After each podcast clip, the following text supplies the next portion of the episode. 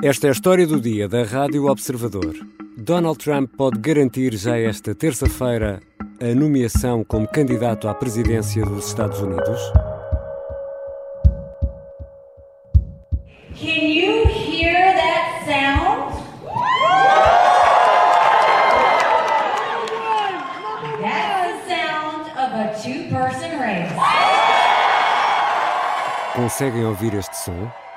É o som de uma corrida a dois. Num comício perante mil pessoas, no ginásio de um liceu em Exeter, no estado de New Hampshire, Nikki Haley celebrava assim o anúncio da desistência de Ron DeSantis. Haley está agora a competir diretamente com Donald Trump na corrida para ser candidata republicana às eleições presidenciais de novembro. Mas as possibilidades de o conseguir são baixas. Esta terça-feira poderá ser determinante para Nikki Haley e a dúvida é se consegue perder por poucos ou ganhar por milímetros nas primárias de New Hampshire. Poderá Donald Trump conseguir limpar tudo praticamente à primeira? É sobre isto que vou conversar com a editora de internacional do Observador, Kátia Bruno. Eu sou Ricardo Conceição e esta é a história do dia, de terça-feira, 23 de janeiro. Bem-vinda, Kátia. Olá, Ricardo. Kátia, o sistema norte-americano é muito diferente do nosso, pelo menos é diferente, e vale sempre a pena explicar um pouco como funciona, ou melhor, nesta altura, em que fase é que estamos deste processo eleitoral nos Estados Unidos? Bom, estamos na fase das eleições primárias, ou seja, a altura em que uh, os dois principais partidos, o Partido Republicano e o Partido Democrata, uh, escolhem quem vai ser o seu nomeado para concorrer à eleição presidencial, que vai ser em novembro deste ano. Um, o que acontece do lado democrata é que, uh, como Joe Biden é presidente neste momento, há uma grande unanimidade no partido uh, em torno do facto de ele voltar a ser candidato e por isso não é uma, uma corrida muito competitiva, um, enquanto que do lado republicano uh, estamos a, a, ver com muita atenção um, se o nomeado será, neste caso, Donald Trump ou Nikki Haley, que são os que estão ainda na corrida. Vai daí, Kátia, o que é que acontece de tão importante esta terça-feira em New Hampshire? Acontece a, a, a votação do segundo Estado Uh, nestas primárias uh, para escolher os nomeados à, à, eleição presidencial. E se no caso do Iowa tínhamos, que foi o primeiro estado a votar, uh, tínhamos um sistema de caucus, ou seja, um sistema em que as pessoas se reúnem em assembleias de voto, debatem e depois dizem em voz alta quem decidem apoiar. Aqui temos a primeira votação por uh, boletim, portanto, a primeira votação secreta uh, que vai acontecer. Um, e este, ainda por cima, é um Estado muito uh, particular, hum. porque é o único Estado que permite que eleitores independentes, ou seja, eleitores que não estão registados como sendo eleitores democratas ou republicanos, eleitores que dizem que não têm um partido com o qual tradicionalmente se identificam, podem votar independentemente uh, daquilo que têm votado nos últimos anos. E eu vou querer aprofundar um pouco isso, porque esse é um pormenor interessante e importante nesta história. Cátia, explica-me só aqui mais uma coisa. Esta é apenas a segunda de várias rondas das primárias republicanas, é isso? É verdade, ao todo são, são 18 rondas um, que, que vão uh, ter votações de todos os estados, os 50 estados, só que há, há estados que votam no mesmo dia, daí que não haja 50 rondas, uhum. um, mas o, o o que se passa muito com a política norte-americana é que os primeiros estados onde se vota acabam por ter um, mais relevo, não necessariamente por serem estados uh, muito populosos ou, ou, por serem estados com, com uma grande uh, influência um, uh, em termos de eleitores, mas porque, como são os primeiros, acabam por definir um pouco a narrativa. Um, e, e, por causa destes primeiros resultados, há candidatos que desistem e isso acaba por ter uma influência tremenda em quem poderá vir a ser o nomeado. Por isso, mesmo o New Hampshire, que é um estado muito pequenino, uh, vai acabar por ter aqui certamente uma influência muito decisiva. Exatamente, porque eh, na corrida republicana havia três nomes destacados: Donald Trump, Nikki Haley e Ron DeSantis, o governador da Flórida, que caiu logo na primeira ronda, apesar de ter ficado em segundo. Sim, uh, caiu e embora não tenha anunciado essa desistência logo a seguir à, à primeira votação do Iowa, um, ehm, acabou por fazê-lo uh, este, uh, este domingo, um, ehm, muito por por, por, pressão em parte dos seus, dos seus doadores, que acham que já não há grande, grande hipótese para DeSantis, um, porque ele tinha apostado as fichas todas no Iowa. Uh, foi o, o, o, estado onde fez campanha em todos os condados, foi em 99 condados. Um, ele era um candidato que um, tinha muitas possibilidades de uh, obter votos junto do tipo de eleitorado que existe no Iowa, um eleitorado mais conservador, mais religioso, e a verdade é que nem assim conseguiu ficar em primeiro e, ainda por cima, não conseguiu um, encurtar a distância face a Trump relativamente ao que diziam as sondagens. Teve, houve, houve 30 pontos de diferença entre os dois. E, portanto, DeSantis percebeu que se não conseguia ganhar no Iowa, muito dificilmente conseguiria ganhar no New Hampshire, onde praticamente não fez campanha. Uh, e este domingo acabou por, por anunciar que, que desiste de vez à corrida e anunciar que apoia Donald Trump. Por isso, agora temos a tal corrida a dois. Ouvíamos uh, Nikki Haley na, no arranque deste episódio a celebrar esse facto. Isso era precisamente o que queria a antiga embaixadora de Trump junto da ONU, que é um facto também curioso para esta história. Sim, eu diria que ela, ela queria, mas não sei se uh, uh, este timing era aquele que ela desejava. Ou seja, quando o DeSantis desiste, uh, uh, por ser um candidato que tem um eleitorado muito semelhante ao Trump e por ele próprio já ter anunciado que apoia Trump, uh, o mais certo é que aqueles que iriam votar em DeSantis votem em Trump. Portanto, é, é improvável que, que Haley ganhe diretamente aqui no New Hampshire uma vantagem, por causa da desistência de, de DeSantis neste momento.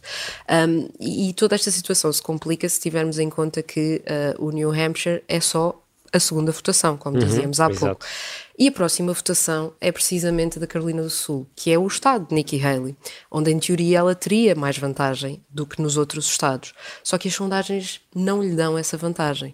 E as figuras de relevo do Partido Republicano na Carolina do Sul também não estão com ela, têm estado a anunciar o seu apoio a Donald Trump. Ainda agora, nos últimos dias, foi a vez de Tim Scott, que é senador republicano da Carolina do Sul, e que é visto como um moderado dentro do Partido Republicano, a anunciar que apoia Trump e não Nikki Haley, que se assume como a moderada uh, que está na corrida. Portanto, uh, embora em teoria uh, Haley beneficie do, da, da, corrida ser só entre ela e Trump, porque, porque alimenta esta narrativa que ela tem de, bom, eu sou a candidata moderada face a Trump e, portanto, é ele ou eu, e isso poderia fazer com que ela obtivesse alguns votos dos descontentes com Trump dentro do partido. A, verdade é que no terreno, um, pelo menos neste momento, isso não se está a traduzir numa vantagem óbvia para ela. Já voltamos à conversa com a editora de internacional do Observador, Kátia Bruno. Trump pode estar perto de vencer o campeonato quando ainda vamos para a segunda jornada?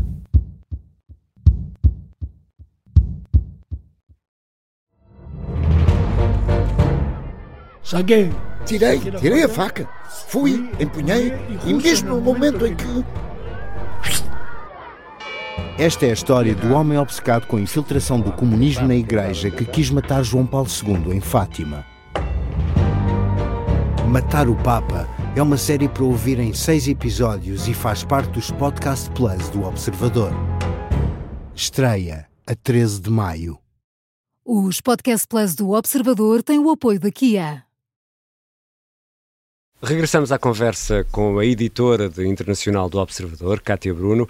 Kátia, as sondagens eh, apontam para uma vitória inequívoca de Donald Trump no estado de New Hampshire. Eu não consigo ter esse teu sotaque uh, norte-americano, Kátia, uh, digo um pouco à inglesa, New Hampshire, mas uh, Nikki Haley ainda tem uma réstia de esperança nos tais independentes de que falavas há pouco, e este é um pormenor muito interessante porque no fundo toda a gente pode votar na escolha do candidato uh, do partido, mesmo que seja democrata, e é aí que reside a réstia de esperança para Nikki Haley de uma pequenina vitória ou de perder por poucos?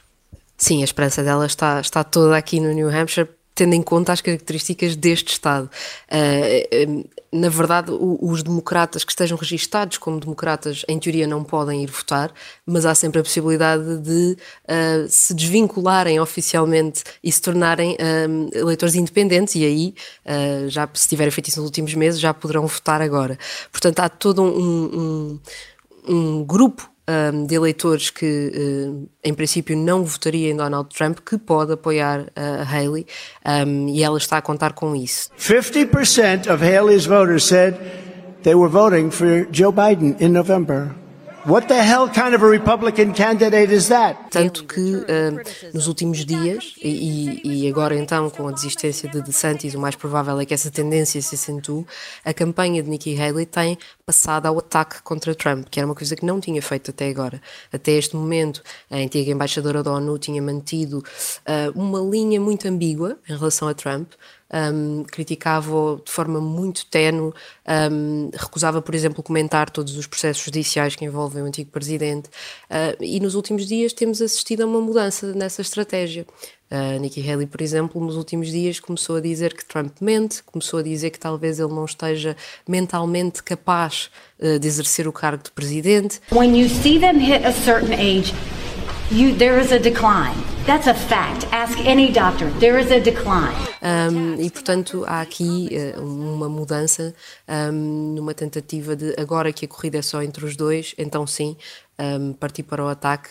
Não é certo é que isto resulte a 100% por Nikki Haley, é um, é um, caminho muito difícil de fazer, porque não só ela tem de conseguir atrair uh, independentes suficientes um, que vão votar para conseguir ter uma grande vantagem, como muito provavelmente isso não lhe chega. Ela terá a mesma de convencer alguns eleitores republicanos uh, mais radicais e que até olham para Trump com bons olhos, uhum. uh, e portanto, quando ela parte para este ataque mais, uh, mais declarado contra, contra Trump, arrisca perder esses. Portanto, é uma, é uma aritmética muito difícil e, e mostra, toda esta situação mostra como Nikki Haley não tem a vida facilitada, mas a esperança para ela ainda existe, uhum. um, até porque as sondagens no que toca a independentes, por exemplo, um, são, são pouco fiáveis, não sabemos exatamente uh, o que é que estes eleitores pensam e, portanto, a, haver caminho para Nikki Haley é aqui no New Hampshire. Mas, uh, olha, olhando para tudo isto e com Donald Trump implicado naquele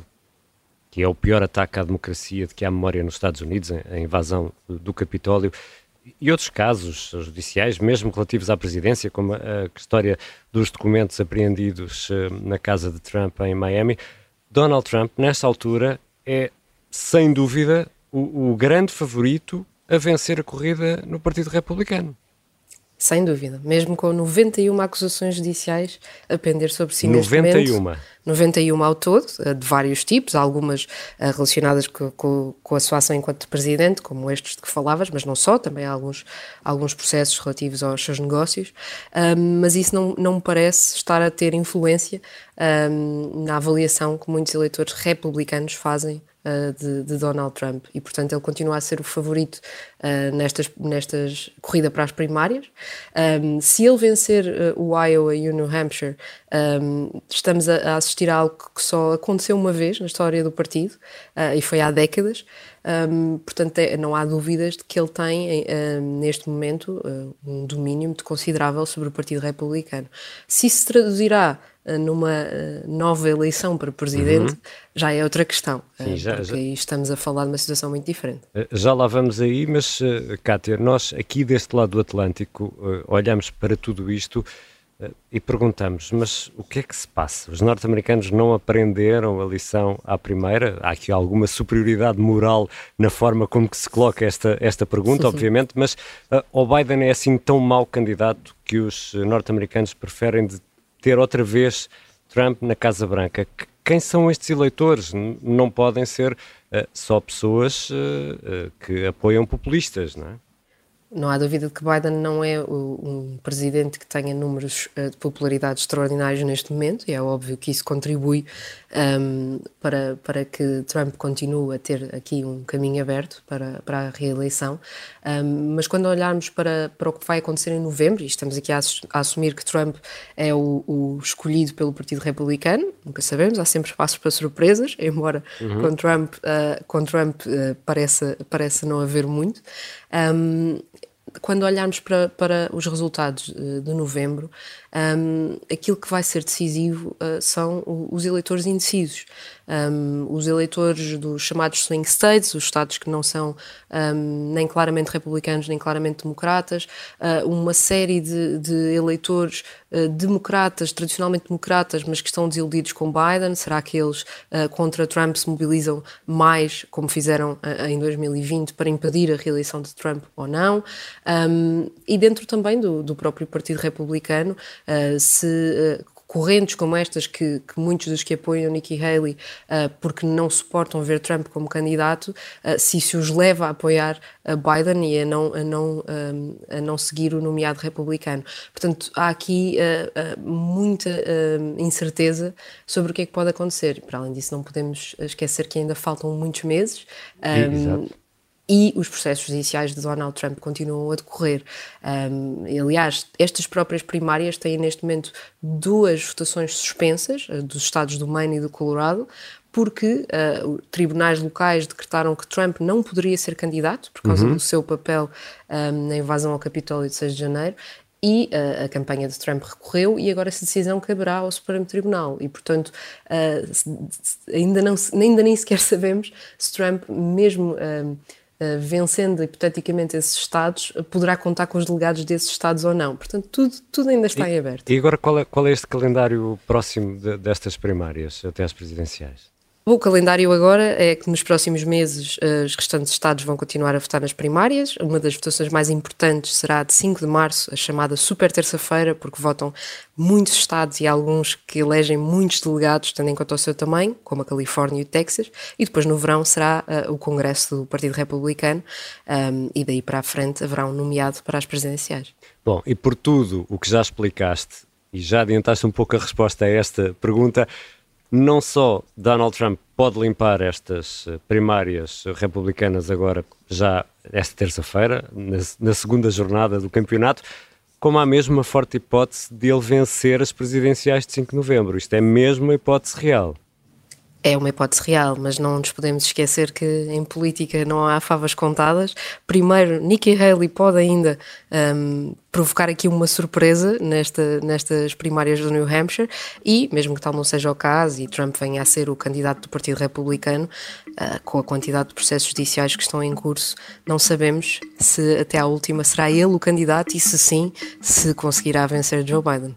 Obrigado, Kátia. Obrigada, Ricardo, e até à próxima, que já não deve demorar. Sim, vais voltar de certeza nas próximas semanas aqui à História do Dia. Cátia Bruno é editora de internacional do Observador. Esta foi a História do Dia. Os sons que ouvimos foram registados pela NBC, pela ABC e também pela Fox News. A sonoplastia é do Artur Costa, a música do genérico do João Ribeiro. Eu sou o Ricardo Conceição. Até amanhã.